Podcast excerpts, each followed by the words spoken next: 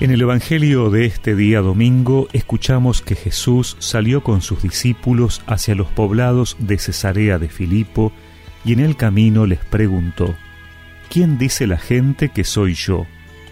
Ellos le respondieron, algunos dicen que eres Juan el Bautista, otros Elías y otros alguno de los profetas. ¿Y ustedes, quién dicen que soy yo? Pedro respondió, tú eres el Mesías.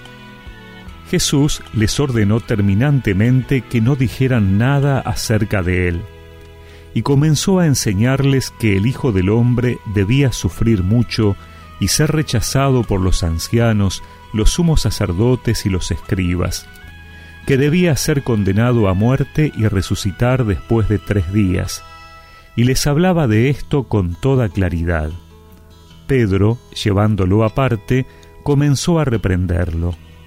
Pero Jesús, dándose vuelta y mirando a sus discípulos, lo reprendió diciendo, Retírate, ve detrás de mí, Satanás, porque tus pensamientos no son los de Dios, sino los de los hombres.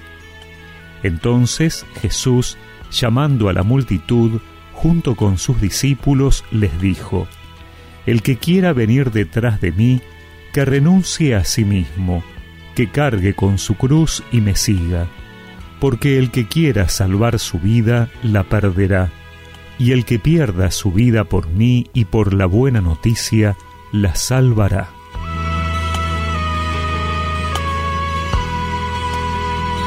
Cuando nos enfrentamos a situaciones de sufrimiento, personal o de aquellos que amamos, la primera reacción generalmente es el rechazo pero el sufrimiento está ahí y pide ser atravesado.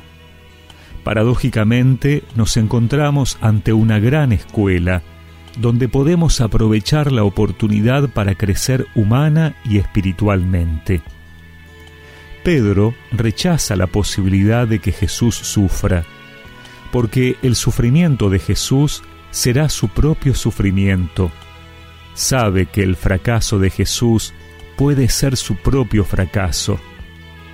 Tal vez Pedro no esté tanto pensando en Jesús, sino en sí mismo, en lo que le ocurrirá a él, y por eso rechaza que esa sea la voluntad de Dios. Ante esto Jesús nos enseña la condición para ser sus discípulos.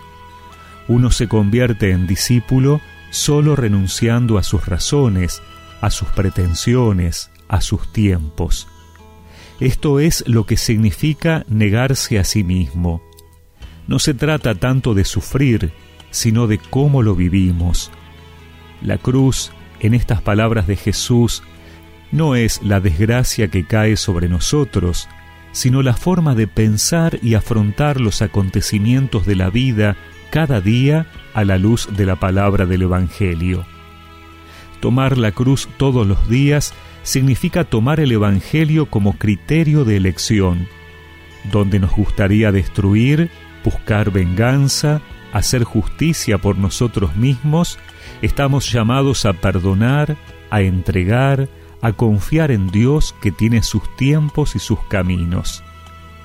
Jesús nos pide que lo sigamos, y que lo sigamos incluso donde no hubiéramos querido ir, nos pide que lo sigamos incluso cuando se trata de pasar por el sufrimiento con Él.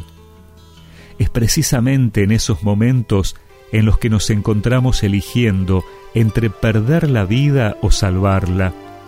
Perdemos la vida cuando preferimos seguir nuestra lógica, engañándonos para ganar. Salvamos nuestra vida cuando optamos por seguir a Jesús, aunque a los ojos del mundo parezcamos perdedores.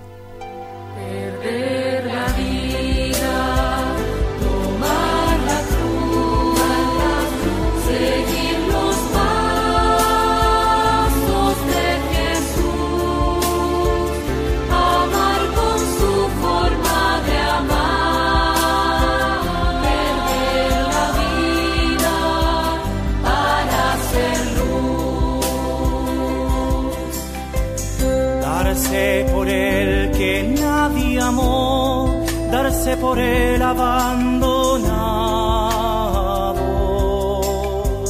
que espera ver amanecer.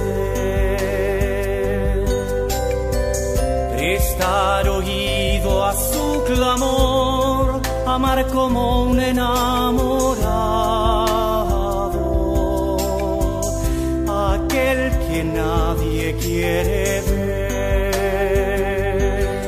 Y recemos juntos esta oración.